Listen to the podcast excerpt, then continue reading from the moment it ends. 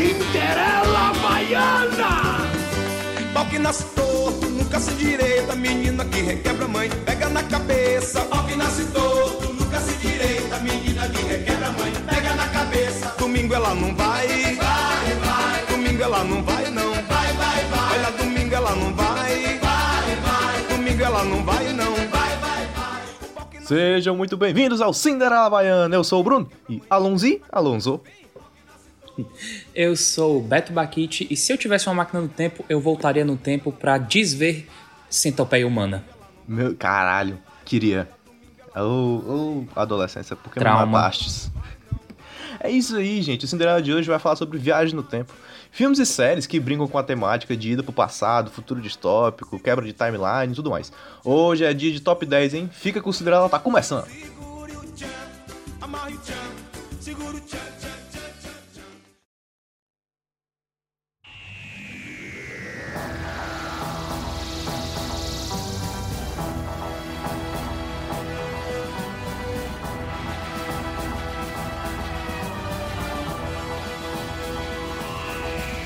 Viagem no tempo já é uma coisa muito.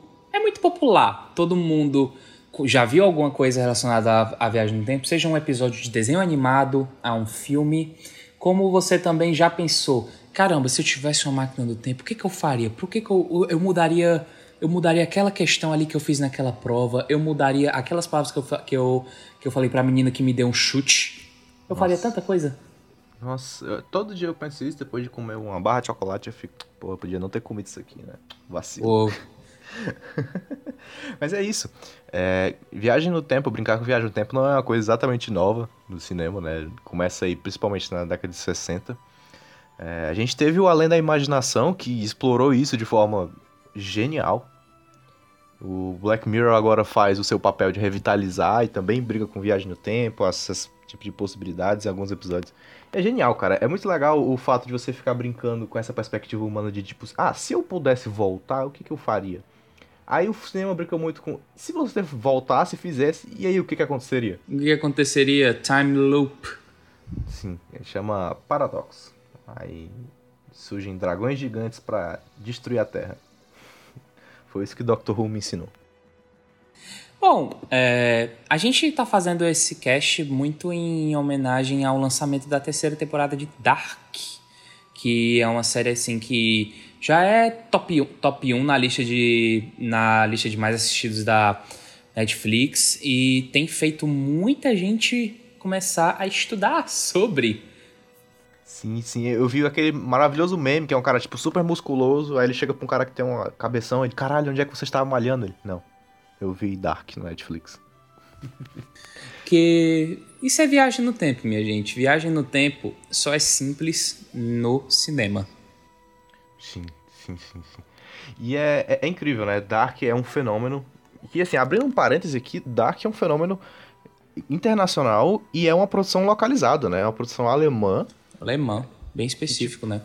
Sim, tipo, que a língua não é. É conhecida, a língua é conhecida, claro, mas assim, não é uma língua tão globalizada como o inglês, né? Enfim. Então, assim, não, não é uma coisa que pegaria fácil. E aí, o fato de uma série alemã, tipo, 100% alemã, com investimento da Netflix, claro, mas 100% alemã tá fazendo um sucesso global, me faz muito ter esperanças de que as séries brasileiras podem alcançar esses status também, se elas ousarem tanto quanto o Dark ousou. Vai que, né? Até hoje eu ainda lembro que a Avenida Brasil era uma febre mundial. Sim, total, total. Eu fico, ah, eu fico muito triste que 3% não deu certo, cara. Também. É uma tristeza. É uma pena porque poderia ter sido tão boa. Inclusive, falando de, de Brasil, tem um filme brasileiro que fala sobre viagem no tempo que é interessantíssimo, que é O Homem do Futuro, do Wagner Moura. Eu acho genial, assim. Mais conhecido como Viagem no Tempo e Legião Urbana no mesmo filme. Era isso que eu ia falar. É isso aí. É vi- viagem no tempo com Legião. É, é a cara dos comerciais da Globo é aquela cena dele em cima do palco, cantando Tempo Perdido, e aí fazendo viagem no tempo perdido. É, enfim, tem Legião e tem Viagem no Tempo, não tinha como não gostar.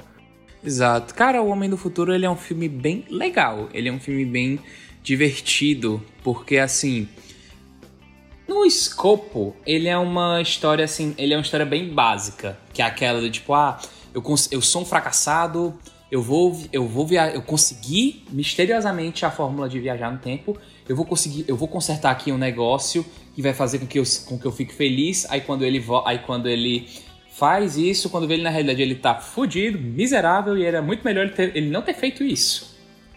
Sim, total, total. E você, e você pode estar pensando assim que a gente está comentando, ué, mas se é uma coisa então básica, então esse filme deve ser uma bosta. Não, meu querido, ele não é uma bosta, pelo contrário, ele é um filme muito divertido. Principalmente pelo fato de que você tem Wagner Moura surtadaço, super à vontade, gritando com, com, Deus, com Deus e o mundo, interpretando ele, o clone dele. Você tem Aline Moraes maravilhosa. E você, tam, e você também tem o e você também tem Legião Urbana, meus amigos. Legião Urbana é sempre bom. É legal, cara, porque O Homem do Futuro, ele, ele é um filme muito brasileiro, com aquele gingado brasileiro, se liga, da, da, das fertinhas, do, do, jeito brasileiro de ser. E, cara, é, é muito doido, porque a gente sempre vê é, nas histórias hollywoodianas, ah, eu me encontrando com eu do passado, entendeu? Só que nenhum deles são brasileiros e tem a mentalidade de brasileiro, e é legal como o Wagner Moura traz isso, a mentalidade de um jovem brasileiro entendendo porra nenhuma do que tá acontecendo. Genial, genial. É um filme muito legalzinho de se ver, cara. E, e está disponível aí no Telecine, pra você ver. Telecine, paga nós! Outro filme que eu acho legal de a gente trazer aqui e a gente efetivamente começar o, o top 10 é o nosso queridíssimo Click. Alô, Adam Sandler. Click, talvez um dos melhores filmes do Adam Sandler? Talvez é um dos... um dos melhores filmes do mundo? Fica aí, ó. é um dos filmes é um dos filmes dele mais assim, como é que eu posso dizer? Mais populares. E populares num bom sentido, porque quando a gente às vezes fala que um filme do Adam Sandler é popular, muitas vezes isso não é um sinônimo de boa, de boa coisa, não. Muita gente gosta de Clique. E assim, eu não acho Clique o melhor filme do mundo, mas eu acho ele, mas acho ele filme bom sim. Eu lembro que eu fiquei muito emocionado quando eu vi pela primeira vez. Sim, sim. Ele entra naquele tipo de filme que é um pouco dramédia, né? Que tem sim. conceitos legais. No estilo Sim Senhor, do Jim Carrey, que tem um, sim, uma coisa que move, mas ele tem uma mensagem muito legal por trás ali. É muito legal, cara. Clique é um filme assim que, que todo mundo passa pela infância de todo mundo, assim, passa na, na temperatura máxima aí no seu meio-dia de domingo. Sempre, sempre, tá sempre na sessão da tarde, na temperatura máxima sempre. Sim, sim. E sobre o Adam Sandler, uh, Adam Sandler é um cara que. A gente sabe, né, cara? Tipo, eu, eu, eu fico triste porque eu vejo potencial nele. Toda vida eu vejo potencial nas coisas que ele faz. Mas ele se, meio que se reduz. Não é que se reduz, mas ele se foca muito em fazer aquele, aquela coisa com aquele grupinho besteirol americano e dificilmente sai alguma coisa verdadeiramente boa. Cara, o Adam Sandler, posso ser bem sério, o Adam Pode. Sandler é um bom ator, macho. Também o acho. problema é que ele é preguiçoso. Ele é um cara que ele encontrou uma fórmula para fazer filme que faz muito dinheiro. E ele ficou por isso, é aquela situação. O Adam Sandler, por muitos anos da vida dele, ele fazia filme para viajar. Tipo assim, ele fazia o Juntos e Misturados para viajar pra África do Sul. Ele fazia o, o Esposo de Mentira para viajar pro Havaí. Pior que, tipo, e pior que tipo, isso não é mentira. Ele de fato afirma que é para isso mesmo, sabe? Mas ó, vamos ver a coisa pela visão da Dan Sandler. Ele vai lá, aí ele viaja pra um canto muito foda, com todos os amigos dele, ele fica com a mina bonita do filme, e ele ganha uma grana do caralho. Não Acho tá que ele tá, não. É, ele tá cagando pra quem. É errado somos nós que acham ruim esse filme. Ele deve estar tá achando graça. É, aquela, é, aquele, é aquele meme do, do Zumbilândia, tipo assim, ah, eu nunca chorei tanto que nem quando eu vi Titanic. Aí tá enxugando as lágrimas com, do, com dólar. Sim, sim, sim, exatamente. Genial. O, o, o, só a prova de que o Adam Sandler é um bom ator, veja Uncut Gems. Né? Acho que em português é Joias Raras. Da Netflix. Veja também Embriaga, Embriagado de Amor, no Paul Thomas Anderson. Boa, boa. O Clique está disponível na Netflix, no Telecine e na Globoplay. Não tem pra onde escapar. Mas tem para onde patrocinar. Paga nós!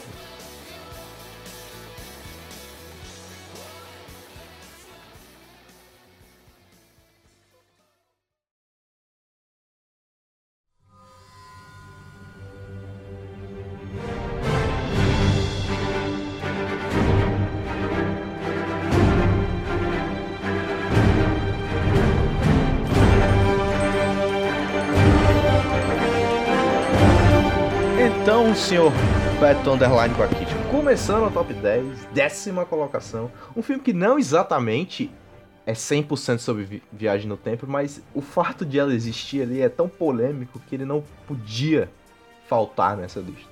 Estou falando de Vingadores Ultimato. Eita, já tô vendo a galera xingando a gente assim. Esse podcast só tem uma ruma de Enzo, como assim? Vingadores Ultimato, um filme que lançou, um filme que lançou ontem. Meu amigo, primeiro de tudo, qual é a maior, maior bilheteria mundial? Segundo, o que é uma coisa que sem isso não existe filme? Viagem no tempo. Sim. Sim. E, e é como diria o valoroso CriseCast Clubismo só não tem pouco. É. Crise em Sportcast, escutem. E assim, por que, que a gente tá falando de Vingadores Ultimato, além de ser um ótimo filme e abordar a questão da viagem do tempo? Porque Vingadores Ultimato, ele. Você pode dizer que Vingadores Ultimato trouxe uma abordagem completamente diferente sobre viagem no tempo. Porque a gente está sempre acostumado a viagem no tempo de ser aquela coisa do tipo, ai, ah, a gente não pode mexer com as coisas do passado porque vai mudar, vai mudar o futuro. Se eu me encontrar com fulano, com o meu eu do passado, vai acontecer um, vai acontecer uma, tipo uma, um furo no contínuo espaço-tempo que não existe. Viagem no tempo não existe, gente, desculpa, mas tô triste. Você me deixou bem triste agora. Mas é legal. A ideia, a ideia é muito legal. Quem nunca? Quem nunca? E o de fato, o, a ideia que a ideia do Vingadores Ultimato é polêmica, se assim dizer. Não é não, meu querido Bruno? Ela é polêmica porque a, a maneira como a maioria dos filmes encara a viagem no tempo é dentro de uma linha do tempo, a famosa timeline, né?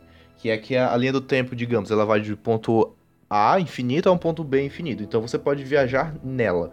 O, o fato é que, tipo, se você mexe uh, no seu passado, o seu futuro vai ser alterado. A, a, brincadeira com viagem no tempo que a maioria uh, dos filmes e séries fazem é isso. Mas o Endgame não. O Endgame ele traz uma proposta diferente disso, e é por isso que é legal a gente citar. Ele traz uma ideia de que sempre que você sai da sua linha do tempo, é, sempre que você volta, teoricamente volta do tempo, você não está voltando na mesma. Você está indo para um universo paralelo onde está passando aquele tempo. Imagine que existem milhões de linhas acontecendo ao mesmo tempo. Digamos assim, um, um no segundo na frente, o outro um segundo atrás. E aí você está viajando, tipo, de lado e não para trás, entendeu? Por isso que a, a viagem de endgame é tão, tão esquisita. Mas toda vida que eles viajam para pegar uma, uma joia.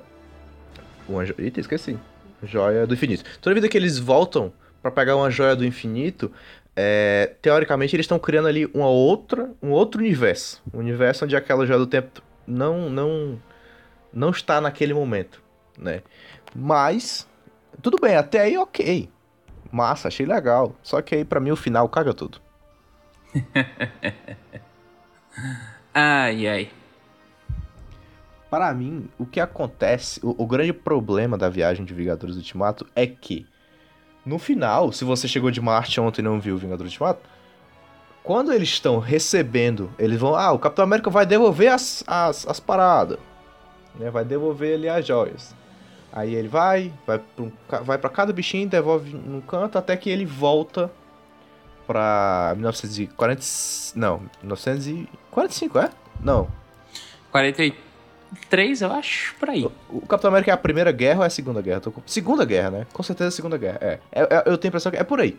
Enfim, ele volta para quando a guerra acaba e ele pode ficar com a sua amada Peggy Carter. Massa. Até aí, beleza. O problema, Beto Paquite, é que nessa coisa de que quando você viaja, você cria diferentes universos, não faz sentido nenhum o Capitão América reaparecer do nosso presente sentado no banco. Eu fico puto. Eu não consigo. Eu, eu sou criado na base do Doctor Who. Eu, coisa, viagem no tempo é coisa séria, Beto. Viagem no tempo é coisa séria, pô. Bruno Craveiro, Craveiro Bruno. 2020. Mas é, eu fico indignado, porque ele não poderia ter voltado ali no banquinho. Ele tinha que ter voltado na máquina do, do, do Hulk ali e tal, do professor Hulk. De fato, de fato é algo, é um furo de roteiro. É um furo de roteiro. E aí, Fica aí, os irmãos russos fizeram uma obra semi-perfeita. Faz com que o filme fique uma bosta? Pelo contrário. Filmaço. Problemas. Seguindo pro próximo aqui. Polêmico, filme esquisito, filme estranho, é, Dark da, da, da, dos anos 2000. Tô falando de Donnie Darko.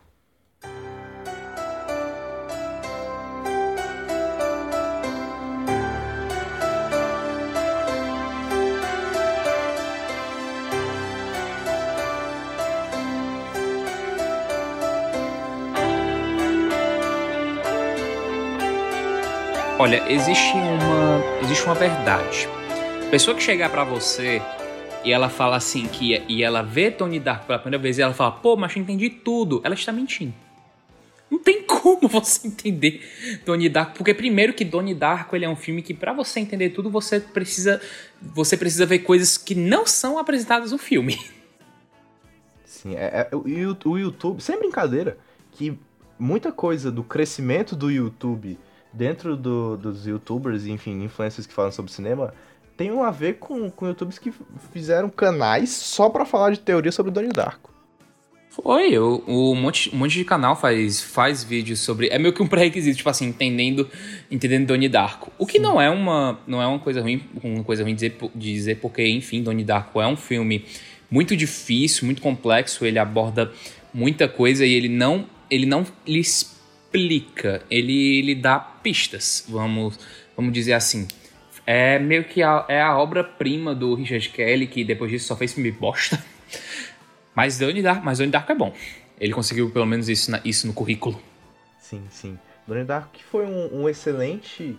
O que deu uma excelente ascendência ali pro, pro Jake Gyllenhaal poder subir na sua carreira dentro do, de Hollywood ali. Basicamente, se você nunca viu Donnie Darko, uh, Donnie Darko é, tem a premissa de um, de um jovem tranquilo, um jovem esquisitinho, que vê um coelho. Assim, coelho monstruoso, coelho. É, como era aquela galera que. Ah, Carreta Furacão? Carreta Furacão.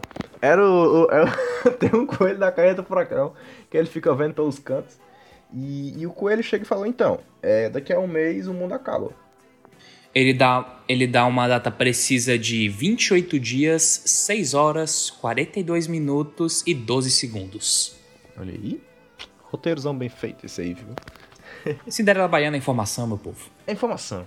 E é isso. Inclusive, é, conectando com o cast passado, o Donnie Darko tem uma versão do diretor, um Director's Cut, que adiciona novas informações e, e dá novas perspectivas do que pode ser. É, ninguém entende muito bem se é uma viagem no tempo, se é uma. Se é, é, é aquela Uma realidade paralela. Exatamente. Se é, é, aquela coisa da filosofia da viagem no tempo, né? Você tá voltando na sua linha, você tá indo para uma outra realidade.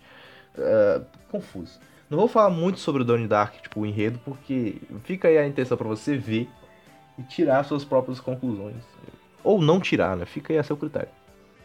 Cara, o que eu gosto do Donnie Darko é porque ele é um filme que, mesmo que você não tenha. Você pode dizer que não, você não tenha gostado, mas ele vai fazer você pensar ele é um filme que você vê, você vê esse filme com quatro amigos. Você, você sai, cada um quer conversar sobre o filme. Independente de falar o quão ruim foi ou quão excelente foi, ou dar suas interpretações. Isso é uma coisa muito importante para o cinema, para os filmes. Um filme que faz com que você debata pode ser o filme mais medíocre do mundo, mas que faça com que você debata muitas vezes é mais importante do que aquele filme que é considerado bom.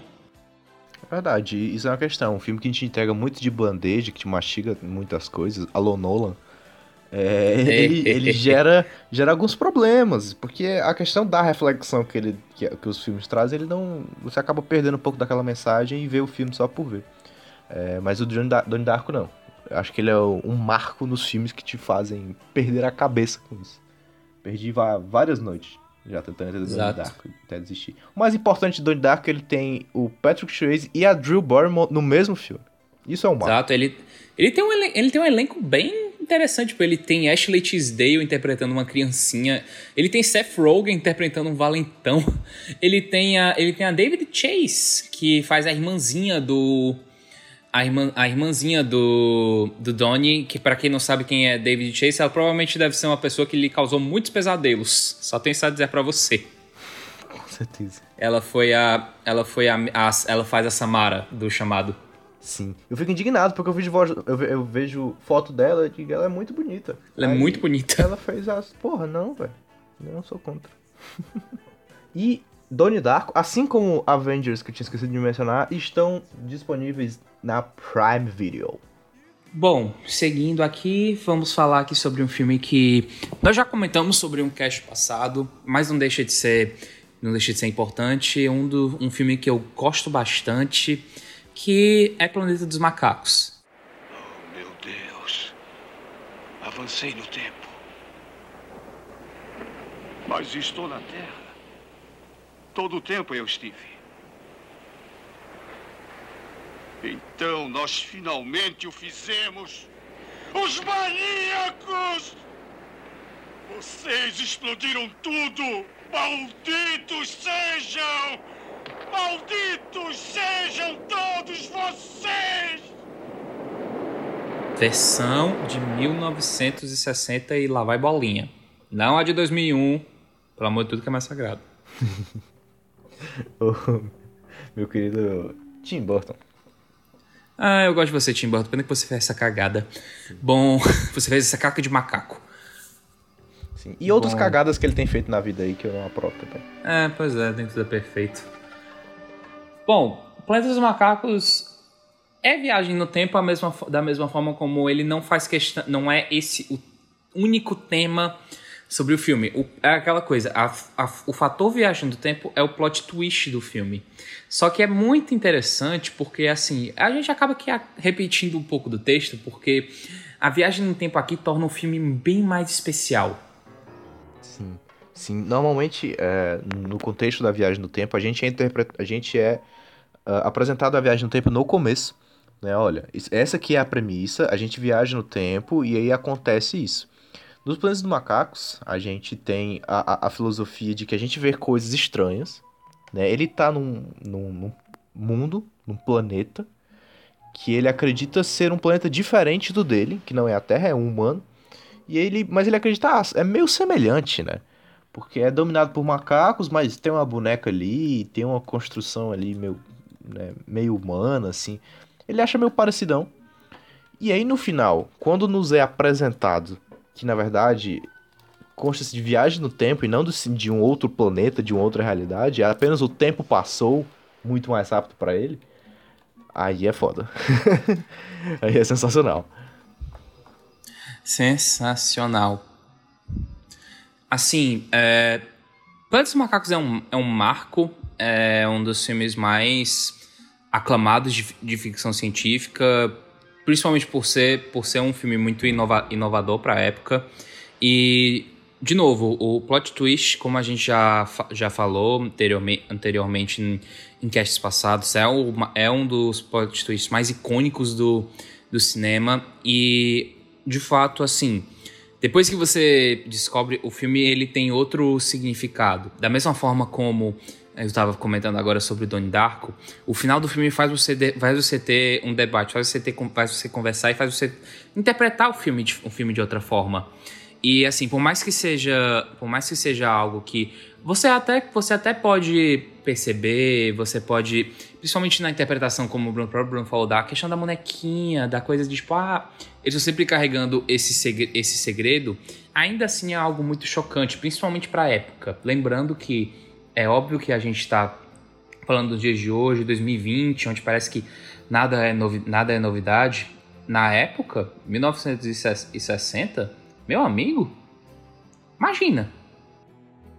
Sim, sim, e, e é bizarro, né? Porque, tipo, é, essa ideia de você colocar o elemento que motiva toda a perspectiva do filme apenas no final, né? É, é, é a ideia básica do plot twist, né? Que a gente comentou no cast sobre plot twists é, essa ideia de você mudar a estrutura, inovar na estrutura narrativa, para, a década de, de, de 60, o Plano do Macaco é de quanto? 68, se eu não me engano? 68. 68, cara, é, era diferente, era no mínimo diferente, assim.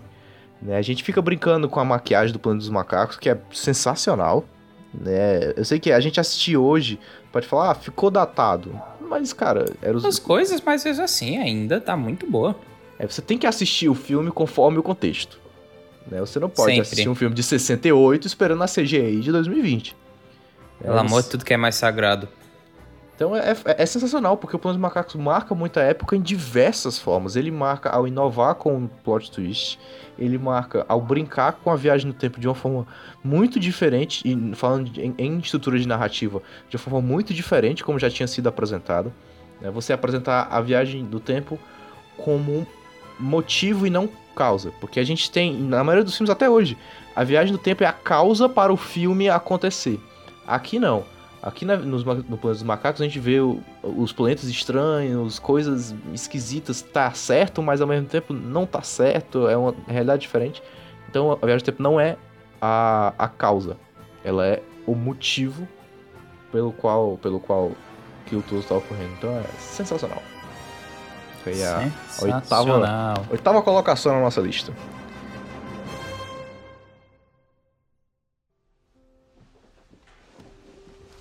Aí, eu tenho uma coisa muito importante para te contar, mas uma pergunta antes. Você quer saber o grande segredo ou prefere descobrir sozinho como eu fiz? Meu Deus, tem outro segredo? Menos intenso, muito mais importante. A verdadeira nave-mãe. Vai, continua. Me conta. Vamos ganhar um tempo.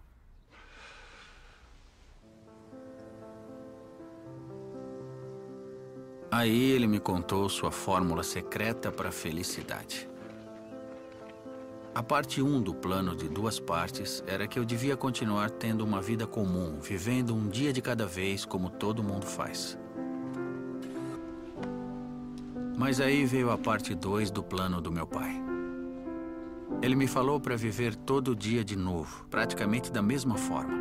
Na primeira vez, com todas as tensões e preocupações que nos impedem de notar como o mundo pode ser bom, mas na segunda vez, observando tudo. Tá bom, pai. Bom, partindo aqui pra nossa querida sétima colocação, vou falar de um filme que eu já falei. Vou falar de filme. Eu nem lembro quando, quando foi que eu falei esse filme a primeira vez, sei lá. Melhores ruivos do cinema. Não lembro quando foi que eu falei desse aqui. Qual cast que eu falei. Mas eu vou falar sobre About Time. Um filme que eu ainda não vi. Beto foi cobrado. Beto foi cobrado Eu quando vou esse assistir, cast eu saiu. Vou assistir. Foi cobrado quando o cast saiu e vai ser cobrado agora de novo. Tá? About Time é muito bom, gente. Pra você que não, nunca assistiu About Time, ah, a história é o seguinte: basicamente, o Tim, que é o nosso querido protagonista, o Tim que é, é interpretado pelo nosso queridíssimo Don Hong Gleason. que é um nomezinho complicado de falar, mas é interpretado por ele. É, o filme também conta com a brilhante Rachel McAdams, eterna. Maravilhosa. né, do, dos Mean Girls ali. Mas a, a- o, o plot do filme é basicamente o seguinte: é esse menino, que ele faz 21 anos, e ele descobre que todos os homens da sua família conseguem viajar no tempo. Simples assim. Ele entra num armário, entra num canto fechado, fecha os olhos e viaja no tempo. Basicamente assim. Só que, diferente da maioria dos filmes de viagem no tempo que a gente tem, que ficam brincando com uma coisa mais sci-fi, que né, futuros distópicos, quebras de timeline. Não, aqui é uma coisa mais contida. É realmente como se viagem no tempo fosse uma coisa mais, meio natural. Ele faz isso, ele é a família dele, todos os homens da família dele conseguem fazer isso. E ele começa a ficar um pouco viciado nisso. Na, na sensação, em toda a vida que ele faz, comete um pequeno erro, ele acaba voltando no tempo e aí mexe na timeline. É, repetindo um pouquinho o que a gente falou na época do cast, era tipo, o- filme ele traz uma reflexão de que, cara, essas brigas, esses pequenos detalhes que podem parecer pífios na hora, que podem parecer chatos na hora, no futuro vão fazer muita falta. Então, o About Time é muito sobre você aproveitar o tempo, aproveitar a cada momento do que você está vivendo e é uma perspectiva genial de se ver dentro da perspectiva de viagem no tempo, né? É muito, é muito legal, é muito interessante. É uma outra, é uma outra pegada. Sim, é uma comédia dramática, fantástico, romântica, assim, é, é, é um romance com viagem no tempo. Em inglês. Exato.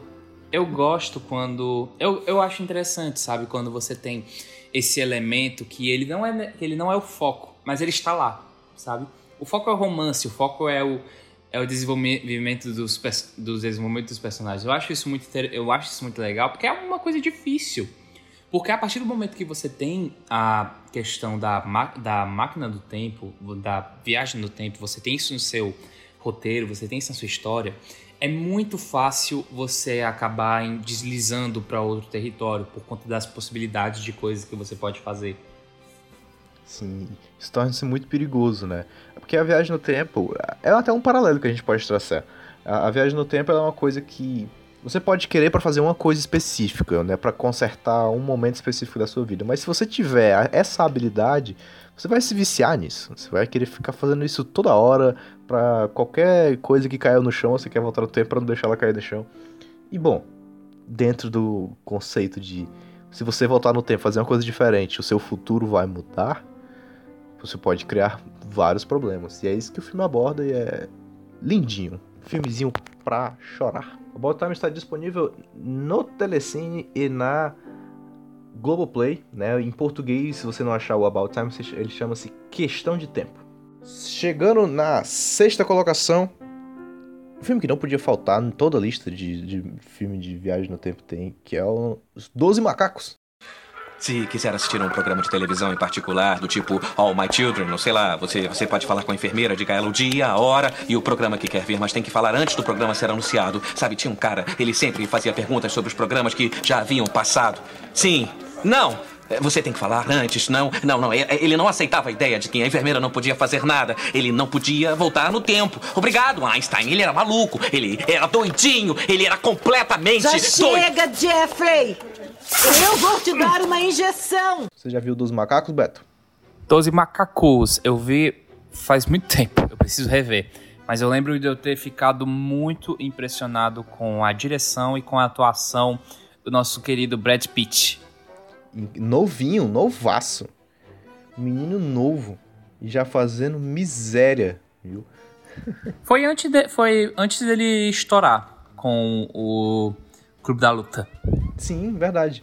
O Clube da Luta é de 99, diga-se de passagem, do dia que eu nasci. Mas ele sabia disso? Sabia dessa informação? Que é o meu filme preferido, é lançou no dia que eu nasci? Não, eu, eu sabia que era o seu filme favorito, não sabia que, era em 90, que tu era nascido em 99. Sim, justo, justo. Pois é isso, o Clube da Luta foi lançado no dia que eu nasci. Coisa impressionante. Mas enfim, voltando para os 12 macacos, informação bosta aí. Voltando para os 12 macacos, que é de 95, então é, logo antes ali o Brad Pitt estava surgindo. É, na, nas mãos do, do Terry Gilliam, que faz um miséria no filme, cara. Se você nunca viu 12 macacos, é, é a história é basicamente o seguinte. É, um vírus aparece, a Covid, um vírus aparece e destrói a humanidade em 96. Isso poucas pessoas sobrevivem, eles têm que viver, viver meio nos esgotos, no, nos subterrâneos ali. E aí o filme dá um, um, um salto para 2027. O personagem principal do, do, Bruce Willis é um prisioneiro que vive no, nos abrigos subterrâneos de Filadélfia. E ele acaba sendo selecionado numa missão onde a, a intenção dele é ser treinado para voltar no tempo, não para combater o vírus, porque eles já tentaram fazer isso e não funcionou, mas voltar no tempo para tentar obter o máximo de informações sobre o vírus para que ele possa voltar e desenvolver essa cura. E aí é, é, é difícil porque ele vai e, e é perseguido por, por, pelos cientistas, é, tem cena de tiro, tem ação, tem o Brad Pitt cheirado na cocaína. É sensacional é sensacional. O, o Terry Gilliam, ele é um diretor bem peculiar. Primeiro que, assim, para quem não sabe, o Terry Gilliam, ele é um membro barra ex porque eu não sei como é que é a situação, mas ele era membro do Monty Python, um grupo de comédia famosíssimo e muito aclamado, sensacional. É, quem, quem, quem, puder, quem puder assistam tantos filmes como a série, é genial. Um humor bem ácido e cheio de cheio de como é que eu posso dizer? É um muito inteligente, vamos assim dizer. Demais. Perfeito, é muito bom. A gente tem que fazer um cast sobre Monty Python. Temos mesmo. E assim, ele é um diretor bem peculiar, porque assim, ele não tem um estilo próprio assim de fazer, fazer filmes. Primeiro que ele faz pouco filme, porque ele é um cara que ele é conhecido por ele não saber lidar com dinheiro. Ele já falou abertamente que ele tem problema com dinheiro, muitas vezes o filme dele passa do orçamento, ele não sabe o que fazer, por isso que os os projetos dele sempre demoram anos para sair no papel. E mas assim, ele é um diretor, mas ele é um diretor muito cultuado porque ele de fato faz filmes muito bons, porque ele tem, por mais que ele não tenha uma um certo estilo específico, ele bota um toque muito especial em cada filme que ele faz. Como ele acaba tendo, ele, ele faz poucos projetos, né, até por esse, essa falta de controle de orçamento dele, ele acaba tendo realmente muita atenção, tendo muito, sabe, muito cuidado com o que, com que é feito ali. Né? Os, as obras do Monty Python, né? a gente pode ver por aí. Dispensa comentários. Dispensa comentários. Ele faz papéis menores às vezes, mas assim, sempre com muito cuidado, sempre com muito. No próprio A Vida de Brian, ele tá no Em Busca do Cálice Sagrado. Inclusive, fica a indicação aí para todos. O Dos Macacos, é, eu acho interessante que ele traz uma premissa de looping temporal, né? Ele é um dos poucos filmes que brinca muito com isso, assim, de, de... É um negócio até meio parecido com Dark, com o que Dark vem fazendo nas séries. Que é de você meio que ficar revendo, e se você tomar uma atitude no passado, vai brincar com... Tomar uma atitude com o, o seu eu do passado, vai tomar uma atitude com o seu eu no futuro. Então é, é interessantíssimo. Não vou dar muito spoiler do que acontece, mas tem um final surpreendente. Incrível. É, de fato, eu não quero, eu não quero muito entrar em spoilers com Dois Macacos, porque é um filme que muita gente conhece, mas pouca gente viu. E, inclusive tem a série. Tem uma série de 2015. É, mas eu realmente não me interessei em ver. Nem sei onde é que tá disponível, porque não chegou aqui no Brasil. Séries baseadas em filmes é um negócio complicado, se assim dizer. É um problema. Poucos se salvam, né? Pouco se salva. Fargo se salva um pouco, mas em geral pouco se salvam. Doze Macacos não está disponível em streaming, mas está para alugar no, no Look e na Apple. E quando isso acontece, bom, não vou falar o que você deve fazer, mas você sabe o que tem que fazer.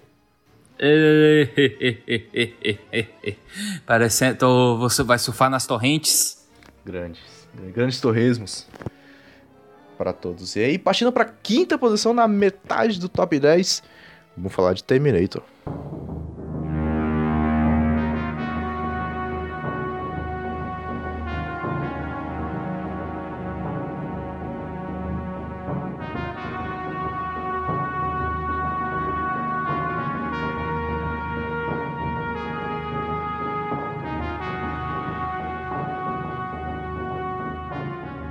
Cara, Terminator é, é engraçado porque, assim, termi o Exterminador do Futuro, o 1 e o 2, pelo amor de tudo que é mais sagrado. Sim, vamos, um vamos, o... vamos ater aos dois. Né? O, primeiro é, um e o 2 são perfeitos, sublimes, assim, o, o resto é resto, se, se assim dizer.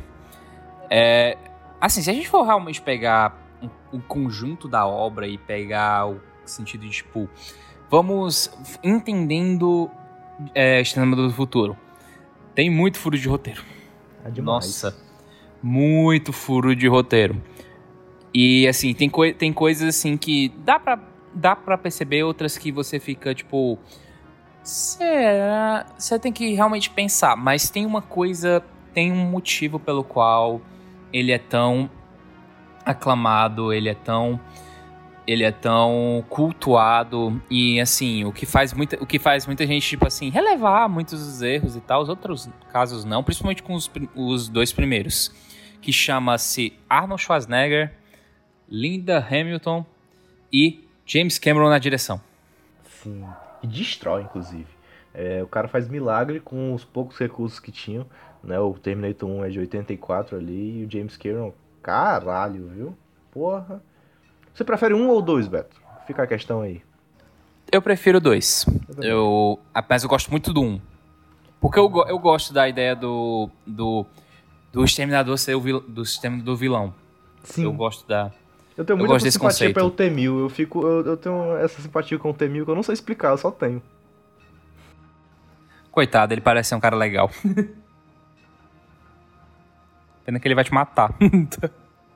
Mas é isso, a gente não, não, não tem muito o que falar né, sobre o Terminator, porque é um plot muito conhecido, né? De toda aquela questão que é se passa, vamos dizer assim, se passa em 2029 o, o nosso futuro, o futuro, né? Onde a Skynet é, ela é uma corporação militar criada para a defesa americana. Porém, Acho conhecido como a pior coisa do mundo. também conhecido como a pior coisa do mundo. E e ela mas acaba saindo de controles e é aquela nossa querida questão, né? As máquinas que foram criadas para defender acabam se tornando contra os humanos, né? E aí um homem chamado John Connor vai acaba liderando a rebelião dos humanos contra as máquinas, é, meio que brincando ali para enganar as máquinas, brincando até com alguns princípios da programação. É bem legal o que o Terminator faz, principalmente no primeiro, quando ele vai te dando lore.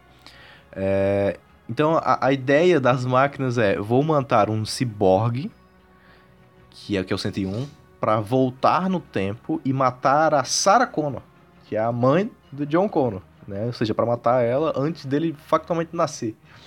Então, é... e aí o Schwarzenegger tem que entrar para quebrar o pau. Vai matar o, vai matar o óvulo. Sim, sim.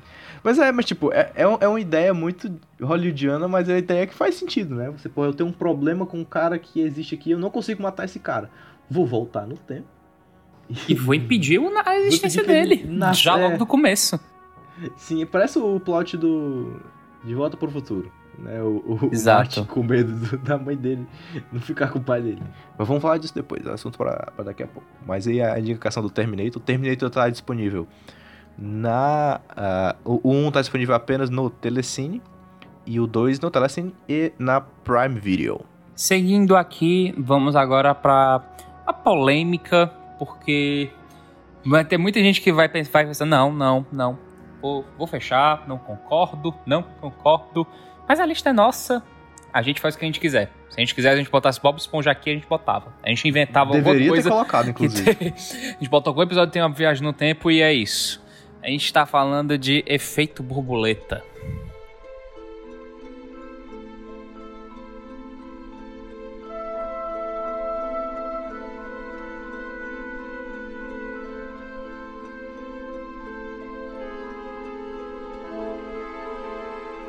Cara, é, eu, eu, eu, Efeito Borboleta acho que foi o primeiro filme que eu vi quando era muito criança e falei: Meu Deus, o que eu estou assistindo? Que nó! do caralho. Mas eu gosto muito. Você gosta de efeito borboleta, velho? Eu gosto de efeito borboleta. Cara, é porque efeito borboleta, ele meio que. Assim, ele é um filme de 2004 e ele lançou na época, na, na época que a, que a gente era criança. Era a época que, tipo assim, todo mundo comentava e a gente sempre ouvia por, a gente por fora e a galera ficava, caraca, esse filme é muito legal. A gente ficava, tipo, putz, eu preciso ver, eu tenho que ver. Isso é, tipo, principalmente também por conta de ser um filme, tipo, para mais velho, para mais velhos, ele tinha tipo, sei lá, eu acho que era mais de 12 ou mais de 14, e a gente ficava tipo, caramba, eu, tipo assim, eu vi efeito borboleta. Eu com essa minha idade eu, eu consegui ver efeito borboleta e gostei e, e entendi, entendi, sabe? Né? Que é o mais difícil.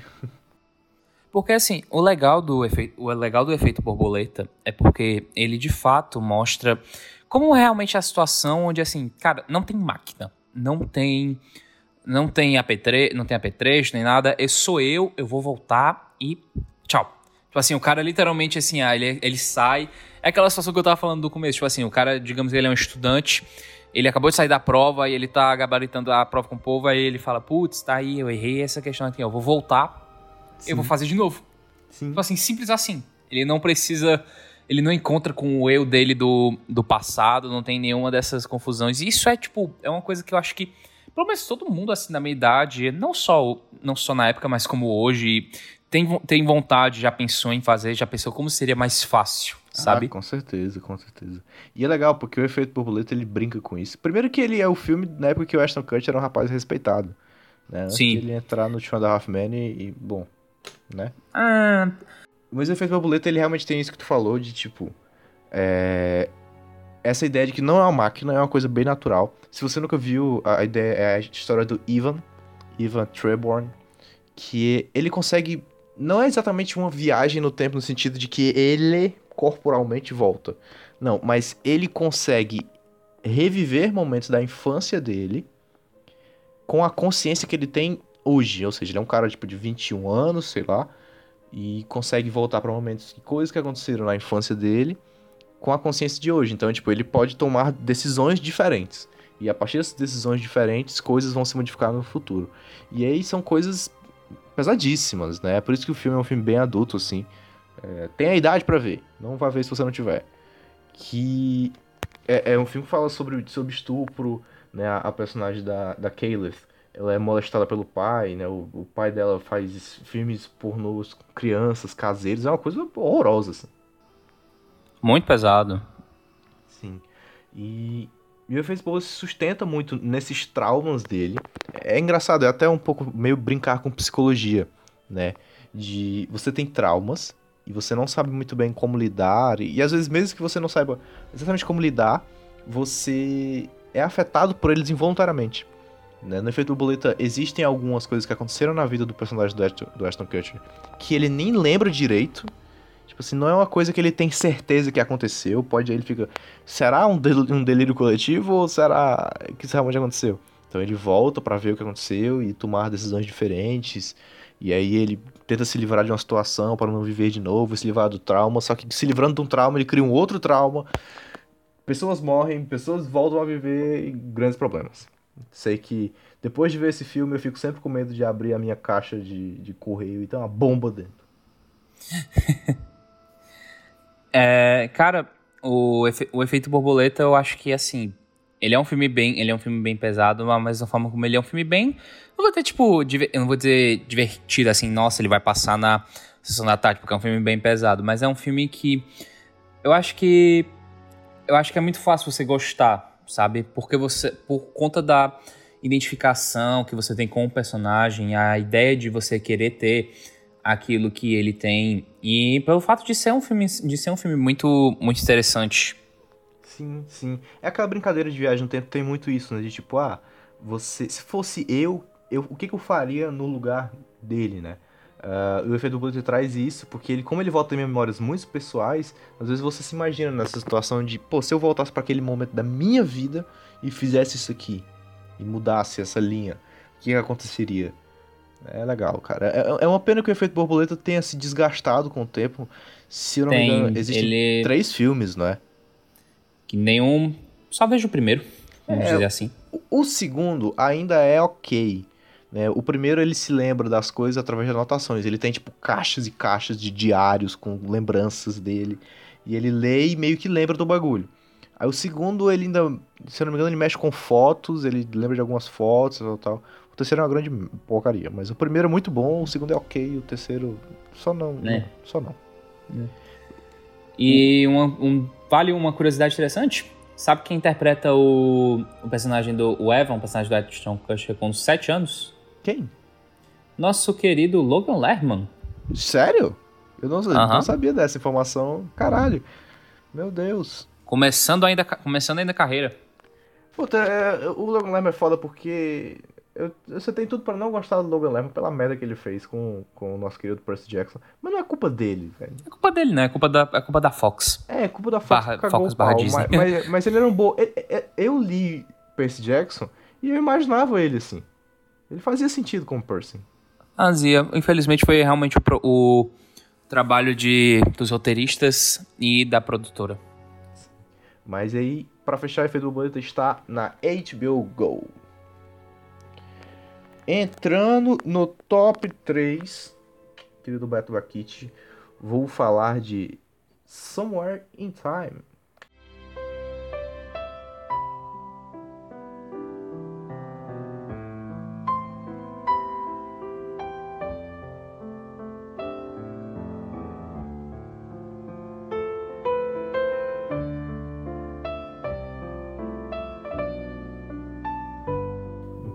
Em algum lugar do passado com o Superman. Pa, Henry Cavill, não. não, Superman raiz. Superman raiz. Nosso menino Christopher Reeve. Quase que eu digo Keanu Reeve. Não. Christopher Reeve. O mão da porra. Presença. é um filme que se passa no ano de 72.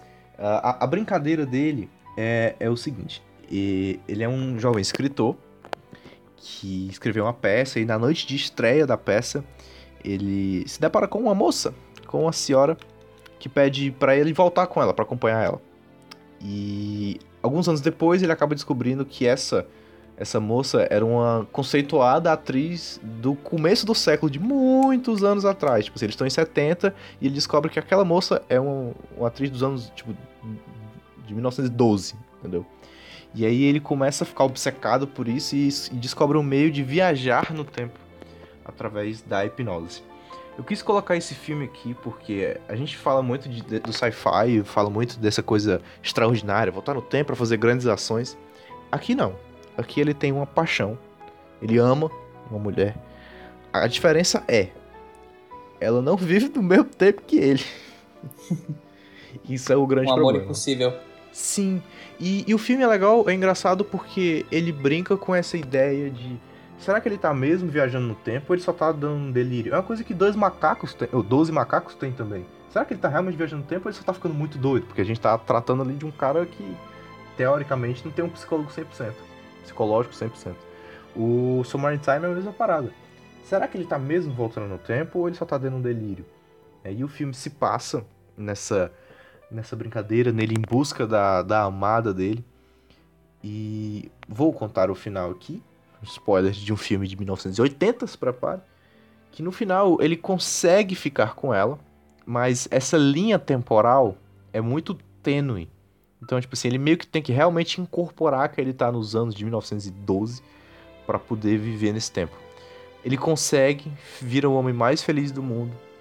E aí, de repente, ele bota a mão no bolso e ele percebe que ele tinha deixado uma moeda, uma moeda dos anos 70, no bolso. Quando ele tira a moeda e olha, ele percebe que ele não está no tempo dele e meio que a energia faz com que ele seja expulso do tempo passado e volte pro presente dele dos anos 70. E ele não consegue mais voltar e ele acaba falecendo de tristeza. um pouco pesado, mas é muito lindinho e filme de chorar, filme de chorar. Filme de chorar. Sim. Uh, em algum lugar do tempo está disponível no Telecine. É impressionante como o Telecine tem filme bom. Sem jabá, só elogiando mesmo. De fato. E em segundo lugar, um filme que dispensa apresentações. Filme que todo mundo já viu. Se você não viu, o que, que você está fazendo da sua vida? Um filme muito bom, muito legal, um clássico. É óbvio, não podia ser diferente. Provavelmente esse filme vai ser a capa do nosso cast. Possível. I'm back, and I'm back from the future.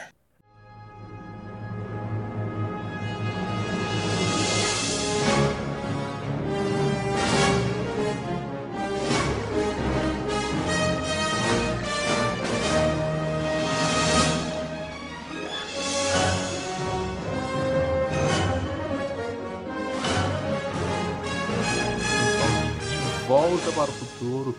Clássico. Clássico. Meu Deus. Bom demais. Cara, De Volta para o Futuro, sem, sem, sem exagero. Cara, um dos filmes mais legais que eu já vi. De verdade. Ele é um filme cheio de energia, cheio de. Sei, de, sei lá, você. Você sente. Você sente, você fica, tipo. Sabe, uma sensação de, tipo, você quer correr? Sim. Fica animado. Esse é o sentimento esse é o sentimento, sabe? É o sentimento de você querer pegar seu, seu skate e ficar segurando no. no. Tipo, ficar segurando na, tra, na traseira do, de um carro. Porque. Porque, cara, é muito, é muito divertido. Porque, assim. Você tem em De Volta pro Futuro meio que o conjunto perfeito. Você tem um protagonista sensacional, que é o Marty McFly, que é um cara muito legal, um cara que você é tipo assim, você adora o Martin McFly, você quer ser que nem ele. Todo mundo quer ser, quer ser um malandrão de um é, guitarrista, de, guitarrista de uma banda que tem uma namorada bonita, sabe? Uhum. Ele é o, o, jovem dinâmico. Exato. E você também tem o, o, coadju, o coadjuvante que é tão marcante também quanto o protagonista, que é o Doc Brown, que é um do, que é o que é tipo ele meio que virou o estereótipo do Dr. Biruta que sabe de tudo. Sim, sim. E é engraçado, porque, tipo, normalmente nos estereótipos de, Dr. Biruta, assim, ele é um cara que meio que comete erros, né? Mas o Doc Brown, ele escapa um pouco disso, porque ele é foda, tipo, de verdade, ele sabe muito. É, é legal porque no terceiro filme você consegue ver ele meio no Velho Oeste, e você vê as invenções, como ele se vira para construir coisas de gasolina e faz maquinário gigante. Ele é realmente um puta cientista. Ele é um puta, ele é um puta cientista, sim, ele é muito inteligente e assim, é legal porque De Volta pro Futuro é aquele filme que você tá assistindo e você fica pensando, velho, se eu tivesse nesse negócio, velho, eu, eu, eu fudido. Tava fudido. O que, que eu ia fazer? Como é que eu ia fazer? E é engraçado porque o roteiro, ele consegue amarrar cada ponto. Tipo assim, cada momento de De Volta pro Futuro importa. Até os momentos onde são mais, tipo assim, ah, ele tá no colégio. Por que, que ele tá no colégio? Para ajudar o pai dele. Por que, que ele tá fazendo tudo isso? Tem uma, tem uma função. E é engraçado, e é interessante porque, tipo assim, no De Volta pro Futuro, como ele tá correndo contra o tempo, literalmente, ele tá sempre, tipo, ele tá sempre tendo que se mexer. O, o filme ele tá sempre se mexendo, é tipo, vai, vai, vai, tem que fazer isso, tem que fazer aquilo. E você todo momento, e é aquele momento que você fica, velho, precisa assistir, não tem, um, ele não para. Isso é uma, isso é uma coisa muito legal dos, desses tipos de filmes. Eles não param. Você, você assiste o filme do, você assiste o filme no começo, você não quer sair, você não quer pausar. Você quer continuar, independente se você, você tá com sede ou se você quer, quer ir no, você quer ir no banheiro. Sim, e é, é, muito parte da, da cinematografia do, do, do Jim Cuddy e da música do Alan Silvestre, como a gente já mencionou. Grande Alan Silvestre. Grande a minha, Alan a minha Silvestre. trilha minha trilha favorita dele é a de Volta pro Futuro. Ah, eu sou muito apaixonado por Portals, eu não consigo. Alan Silvestre, se você não se liga, é o compositor das músicas do Vingadores, né, de todos os temas ali que envolvem os Vingadores. É, então, a, a trilha, meio que essa câmera corrida, né, que tá acompanhando. O Martin tá sempre correndo, ele tá sempre correndo e tem sempre essa câmera na, na, na, horizontal dele, acompanhando ele correndo entre as pessoas, barruando na galera, sempre correndo contra o tempo. E é muito legal, cara, porque ele, ele a todo momento ele tá fazendo coisas que a gente imaginaria fazer. Se eu não me engano, é de Volta Futuro 2, que ele acaba fazendo, se envolvendo com apostas esportivas. Sim, ele ele rouba, ele, ele compra um, ele compra um almanac numa loja retrô, que no caso não é bem retrô para ele, porque é do, do da passado. época que ele é nascido, do, exato. Que é uma aposta, que é tipo um almanac de jogos, de resultados, e ele vai comprar para fazer aposta esportiva. Alô, alô, 365 bet. Não é? Bodog, Sporting Bet, todos os bets aí. E é legal, cara, porque ele sabe os resultados. Ele já viu o que aconteceu, ele se liga e ele vai se meter a fazer isso. E é legal. e aí o, o, o, o Dr. Brown ficam sempre tipo, cara, não mexe com isso, porque você vai ganhar dinheiro e o dinheiro que você mexeu vai errar. Que...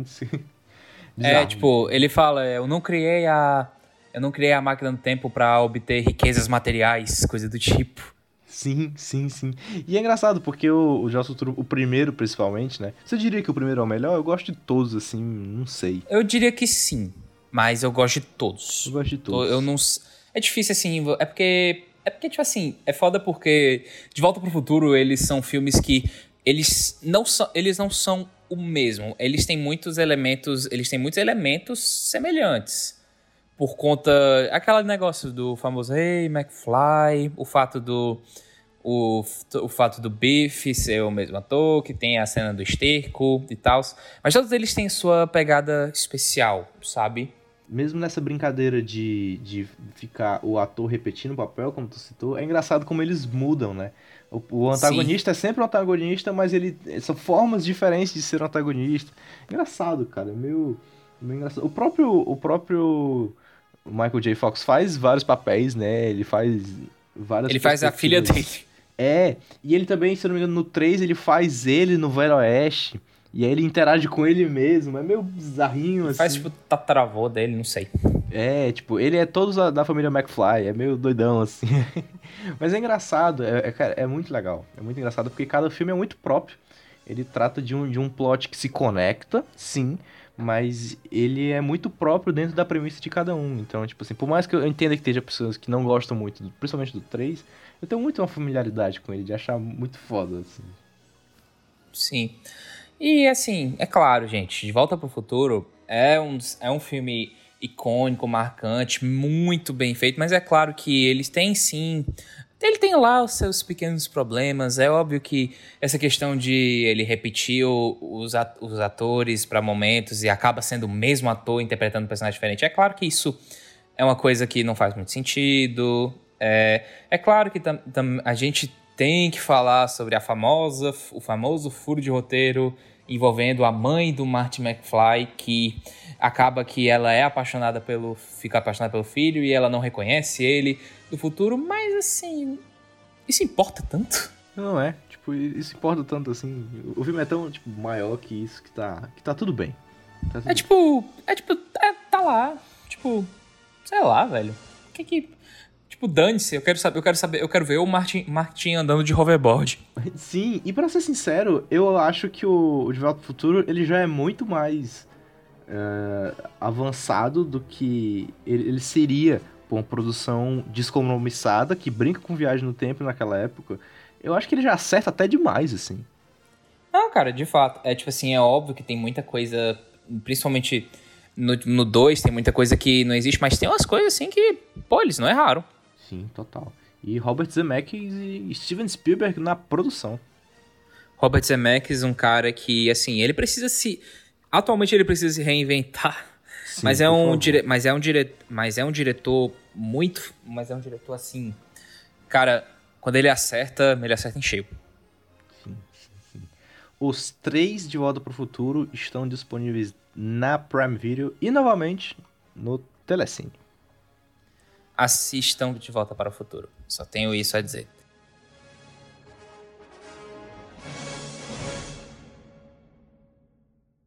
Quem é o doutor? Ele é o doutor. É, sou eu sim. Tá, essa arrepiou. Não, eu sei que parece que ele tá respondendo, mas ele sempre diz É, isso. eu digo sim. E isso? É, e isso também. Ele tá ouvindo a gente. Ai, meu Deus, você pode escutar a gente. Claro que ele não pode te escutar. Olha.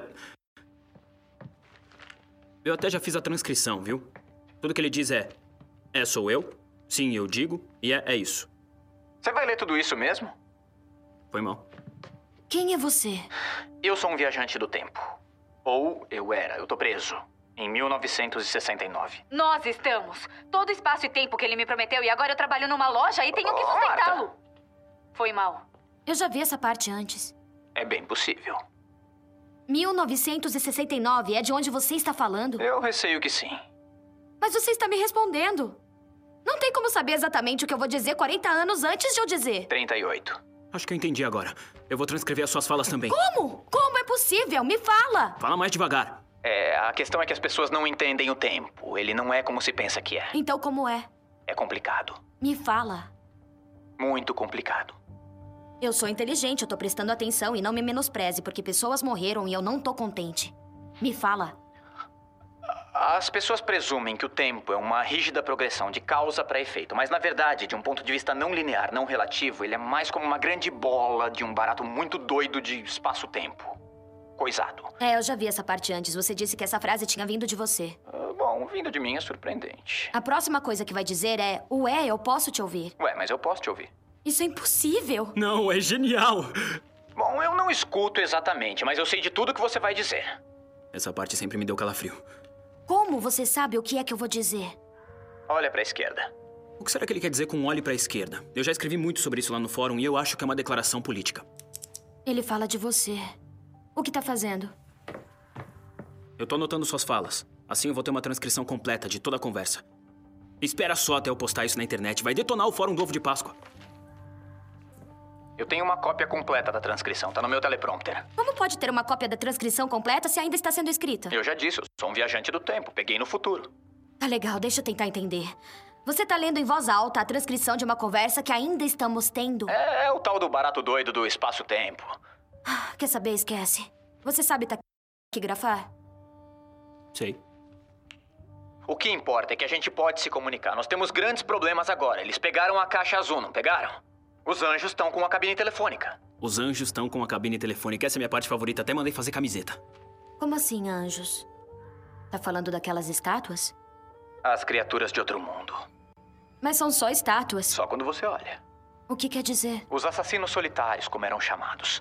Ninguém sabe exatamente de onde vieram, mas são tão antigos quanto o universo, ou quase isso. E sobreviveram por tanto tempo porque possuem o mais perfeito sistema de defesa já desenvolvido. São quimicamente travados. Eles não existem quando observados. No momento em que são vistos por qualquer outra criatura viva, eles se transformam em pedra. Não tem escolha, é um fato da biologia deles. Ao serem vistos por qualquer coisa viva, eles literalmente viram pedra. E não dá pra matar uma pedra.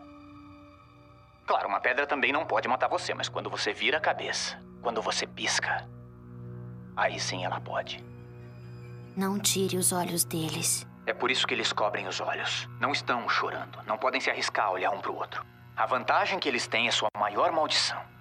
Eles nunca podem ser vistos. As criaturas mais solitárias do universo. E eu lamento. Eu lamento muito mesmo, mas agora é com você. O que espera que eu faça? Aquela cabine azul é minha máquina do tempo. Tem um mundo de energia temporal lá dentro. Eles poderiam se fartar para sempre, mas o dano que causariam poderia apagar o sol. Você tem que mandá-la de volta para mim. Como? Fala! E é só isso, eu receio. Não tem mais nada seu na transcrição, é só o que eu tenho. Não sei por que parou de falar, mas eu posso imaginar, eles estão vindo. Os anjos estão atrás de você, mas escuta. A sua vida depende disso. Não pisca. Não pisca mesmo. Pisca e você morre. Eles são rápidos, mais rápidos do que pode imaginar. Não olhe para trás, não desvie os olhos e não pisque jamais. Boa sorte. Eu, eu falei no começo. Eu falei, olha, vamos falar de filmes e séries. É porque eu não achei nenhuma outra série que eu, que eu queria colocar aqui nesse contexto. É, pra ser sincero, não vi Dark todo. Pretendo ver, mas não vi. Vou no futuro ver direitinho. Mas o primeiro lugar, é, ele é não só o primeiro lugar, como ele é a motivação deste cast existir. Que é, no meu papel de Ruvian, trazer Doctor Who para esse cast como primeiro colocado. Doctor Who, talvez a série mais longa do mundo. Do mundo? Uh, mas Doctor Who, eu não sei se é a mais longa em questão de temporadas, porque eu acho que Simpsons tem mais, talvez. Mas Doctor Who. Não, não é não. Doctor Who tem mais de 50 temporadas. É, tipo, tem mais de 50 anos. Sim, mas eu digo assim, ele, ele tem 26 temporadas. Mas em questão de temporadas, os Simpsons tem mais. Mas em tempo, ele possivelmente é a maior. O primeiro episódio de Doctor Who foi ao ar no dia 23 de novembro de 63. Deu algumas paradas, teve filme ali pelo meio, mas está em, em apresentação até hoje. A sua décima segunda temporada já, se não me engano, da nova era. Cara, Doctor Who, assim, é. Pra quem, quem, não, quem não conhece, assim, eu, eu. Minha relação com Doctor Who é bem assim, eu sou tipo. Um jovem. Um jovem gafanhoto. É como se eu ainda. Eu valorizo, eu ainda não vi o suficiente pra dizer assim, ah, eu gosto Doctor Who. Mas toda vez, todas as vezes que eu vi, eu fiquei tipo, caramba, tem uma coisa especial ali, sabe?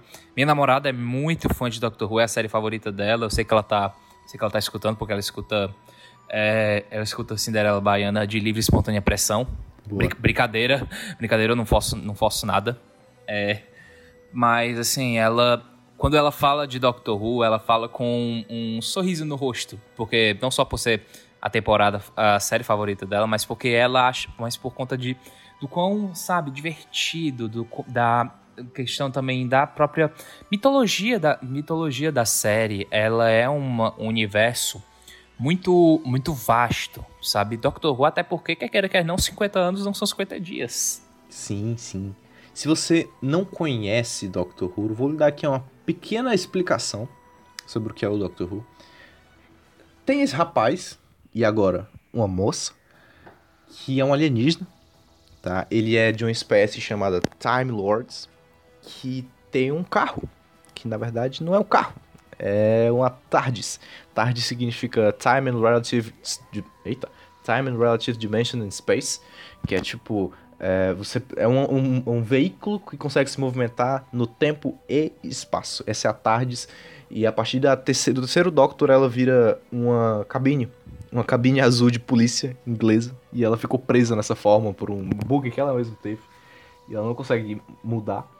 Mas ela ficou presa e virou a grande tradição da série ter a TARDIS como grande símbolo. Então é basicamente isso. É um cara, um Doctor, que consegue viajar no tempo. para trás, para frente e bom, pode ir aos dinossauros até o fim do mundo. É muito, é muito, assim, ele de fato explo... eu dos poucos episódios que eu vi de Doctor Who, ele explora muito, sabe? Você vai para muitas eras diferentes. Você vai desde a questão de tipo, você tá você tá brigando com os alienígenas para a questão de tipo, você tá lá com Van Gogh. Sim, sim. Nossa, eles passam por todas as figuras históricas, na verdade. Pô, tem Van Gogh, tem Shakespeare. Shakespeare, inclusive, é um cafajeste em Doctor Who. Uhum. Ele aparece na terceira temporada. É um puta cafajeste, tem todas as figuras históricas. É, é, incrível, cara. É incrível porque eles vivem no nosso mundo. A ideia é essa. Eles vivem no nosso mundo. Só que eles brincam através do tempo. E aí, meio que essa coisa de você invadir o tempo dos outros, mesmo sendo uma, habilidade natural da espécie Time Lord, mexe com muita coisa, mexe com energia, então eles estão sempre em perigo, né? Se você não, nunca viu Doctor Who, Doctor Who ele começa em 63, ele vai até 96, do primeiro até o oitavo Doctor. É, tem um filme depois disso e ele retorna apenas em 2005 com o nono doutor, que é o questionado, porém amado por este apresentador, que é o Christopher Eccleston. Depois ele passa pelo maravilhoso, melhor ator já visto no cinema, que é o David Tennant. Você não conhece de nome, é o cara que fez o Killgrave. Jessica Jones, maravilhoso, maravilhoso. É o, doc, é o Doctor favorito da minha namorada. O meu também. Não tem como, cara. É muito bom. É Wibbly Wobbly Time Wine Stuff, que é quando ele vai explicar o tempo, ele fala, ah, é uma bola de... não sei. Nem ele consegue explicar o que é o tempo de verdade. Depois dele a gente teve o Matt Smith, teve o Peter Capaldi e agora pela primeira vez, não exatamente pela primeira vez, mas não vou entrar nesse mérito, que é a Jodie, que tá fazendo um trabalho excepcional como Doctor. Se você tiver vontade de assistir Doctor Who, fique tranquilo. Não precisa assistir desde 63, comece em 2005. A primeira temporada com Christopher Eccleston. Não pule essa temporada, tá? Apesar de, de tudo. Você vai entender. Até porque o início é bem difícil de achar aqui no Brasil. É, é, mas tem agora, tá tudo disponível na Globoplay. Então a Globoplay tá com toda essa a, a parada da nova era de 2005 para frente. É, então veja tudo e você vai sentir uma vontade inacreditável de ver uh, as primeiras encarnações dele. E é como o Beto falou, é difícil, até porque é difícil em todo lugar. Existem episódios que eu assisti entre aspas, porque eles não, não existem mais, digamos assim, não existem mais a, a, a apresentação deles. Existe apenas o roteiro, existe apenas uma novelização do que aconteceu e eu li veio o episódio, entendeu? Porque não, não tem mais até como porque, achar. Até porque Doctor Who começou como um programa de rádio. Sim, sim, sim. Antes dele ir pra TV em 63, ele era um, uma novela de rádio, uma rádio novela. Cara, é bizarro você pensar que uma rádio novela de viagem no tempo, a galera em Inglaterra dava uma, dava uma brincada. Nos anos, nos anos 60. Que loucura. Mas, porra, fica aí o nosso agradecimento pra, pra rádio novela que funcionou e nos deu essa série maravilhosa. Doctor Who é perfeito, cara. Assim, é uma das minhas séries preferidas. Acho que atrás só de How I Met Your Mother, pra ser sincero. Apesar do final de How I Met Your Mother. Ah, eu amo. Mas é, é perfeito, perfeito. Se você não viu, veja, veja a partir da nova era. Eu não quero falar muito aqui para não dar muitos spoilers, apesar de eu estar me coçando. Quem sabe a gente faz um cast sobre Doctor Who? Quem sabe? Boa Quem proposta. Sabe daqui, daqui pra lá eu tenho assistido um, boca, um bocadão, porque Cinderela Baiana não tem prazo pra não ter data de validade, não, meus amigos. Quem sabe, quem sabe, alô aí, galera de 2025. Vai que vocês estão escutando a gente aí. Não é? Olha aí, que sucesso, sucesso. É isto. Vejam Doctor Who, que é, tá sensacional. Disponível na Globoplay, todas as temporadas da nova era. Vejam lá e confortem seu coração com essa série incrível. É isto, Beto Baquete. Fechamos? Fechamos mais um Cinderela Baiana. Ela falou com voz sensual agora, cara. No ouvido do, do ouvinte agora. Certeza que o nosso ouvinte arrepiou. Exato. Fechamos mais um programa maravilhoso sobre um assunto tão difícil e da mesma forma tão divertido. Sim, sim. É um, é um assunto que o cinema brinca muito, né? Tá sempre mexendo com isso, formas, diferentes perspectivas de como ver isso. Tem livro, tem série, tem anime, tem todo mundo, HQ pra caramba tem. Viagem no Tempo rende muito. Rende muito. E ainda, que- vai render, e ainda vai ter muito mais. Queria que rendesse na vida real? Queria. Mas aí o, o Júnior, meu amigo físico, me explicou que se acontecesse o mundo só colapsava porque a energia. É, é, imagine assim, a energia que você tem, se você voltasse pro passado, você ia carregar uma energia que o universo ia colapsar porque ele ia colapsar de tanta energia, tipo, energia a mais. E eu fiquei, caralho, não sei se eu quero tanto que tem agora, fiquei um pouco triste. É por isso que físico, físico existe, pra destruir nossos sonhos. Tem que acabar o físico. então é isso, Beto, você tem alguma indicação para este cast maravilhoso? Tenho sim, eu tenho duas indicações, uma que tem a ver com o tema e outra que não tem. Cara, é, assim, eu sei que tem muito filme, tem muito filme, muita coisa que a gente não citou. A gente poderia ter falado da Máquina do Tempo, poderia ter falado sobre é, Looper, mas enfim, é, a gente não tá fazendo uma lista super, assim, super detalhada. Vai, quem sabe a gente faz uma parte 2 aí no futuro. Mas, assim, eu queria indicar pra vocês um livro que é justamente o livro que meio que posso dizer que começou, mas não sei dizer se começou, mas assim, foi o que popularizou na literatura, que é A Máquina do Tempo do H.G. Wells, meu, meu livro favorito do, do H.G. Wells. O cara, assim, velho, aquele cara, um gênio. De fato, assim, macho, que ele escrevia, as ideias que ele fazia nos anos no 1800, velho. 1800 e o cara escrevendo, so- escrevendo sobre a química envolvendo os. envol- escrevendo sobre. É, me faltam palavras, de verdade. Incrível, né, cara? Só E. impressionante, só. Impressionante. E minha segunda indicação, que não tem nada a ver com viagem no tempo, mas assim, Bruno sabe que esses dias eu tô lendo muito quadrinhos e esses dias recentemente eu peguei pra ler um quadrinho, até postei no meu Twitter, se você não me segue no meu Twitter é, é Baquite Underline Neto, eu, a minha rede social favorita, sempre por lá. Postei que eu li um, eu li um quadrinho, li não, na verdade eu vi quadrinho do Gustavo Duarte chamado Monstros. Por que, que eu falo que eu vi, eu não li? Quem pegar o quadrinho pra ver vai entender muito bem o que eu tô falando. Uma HQ sensacional, muito divertida, onde um traço belíssimo Gustavo Duarte ele fez, é, baseado numa, nas histórias que ele ouvia do, se não me engano, era o pai ou era o avô dele sobre os monstros, os monstros da cultura da cultura oriental, Godzilla, o Godzilla e, com- e companhia. E assim, muito legal, vale a pena. Indico. Boa, boa. Já que você subiu aí os quadrinhos, eu vou falar de um quadrinho que eu acho que você até leu recentemente. Vou falar de Repeteco. Repeteco, ele ainda está na minha lista. Justo, justo. Que é um HQ do Brian Lee O'Malley, que é o cara que fez Scott Pilgrim. Amo.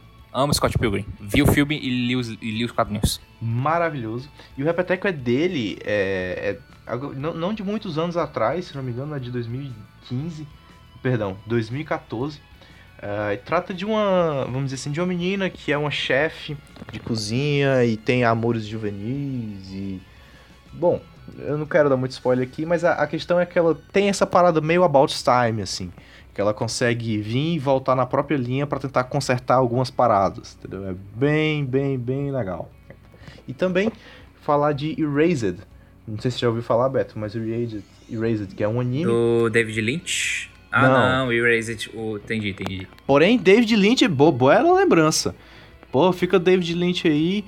Twin Peaks brinca com, com Viagem no Tempo. É porque não é exatamente sobre isso, mas ele brinca com Viagem no Tempo também. Então fica a indicação de Twin Peaks aí. Se você achar em algum lugar, porque tá meio difícil. Mas, maravilhoso. Mas voltando aqui, o Erased é um quadrinho, é o Boku Dakegai Nashimashi. Que é basicamente. Boa, Taco. Boa, eu tô estudando japonês, cara. Tô mandando ver agora.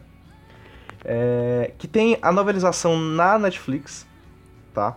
Ah, mas eu, eu indico. A, a novelização é legal também, mas eu indico mais o anime, que tá disponível na Crunchyroll. Ele é basicamente. A, ideia é que ele é, é um cara que vê várias crianças e vários amigos dele sendo assassinado. E aí, de repente, ele se encontra numa posição em que a polícia tá indicando que ele é o responsável por esses assassinatos. Então ele Eita, descobre uma forma mistério. de. Sim, ele descobre uma forma de voltar no tempo para no passado ele tentar investigar o que, que aconteceu, quem é o assassino, para ele poder se livrar no futuro de uma condenação. Então é bem legal, cara. É, não é muito longo, não. Bem tranquilo. Tem publicação no mangá aqui em oito volumes pela, pela JBC. Então você acha fácil e tem no Crunchyroll. Tá? E na Netflix tem a novelização que é legal também, vale a pena você ver. Então fica a indicação de Erased. E é por isso, ficamos por aqui? Ficamos por aqui, fica a indicação aí do nosso Instagram também. Todos os dias publicações novas aí, estamos fazendo guia de filme, uh, guia para assistir, dando indicação, dizendo o que que sai na Netflix, também todo dia fazendo bobagens, brincadeirinhas no Instagram. Cinderela Baiana com dois entes, porque é o que deu para fazer. Arroba Cinderela Baiana. Segue a gente lá. Todo dia postando coisa nova sobre TV e cinema. E trocando ideia com a galera que chega por lá. Então é isso. Muito obrigado a você que ouviu e até semana que vem. Até semana que vem. Valeu, falou, fique em casa, bebam água e tchau. Tchau.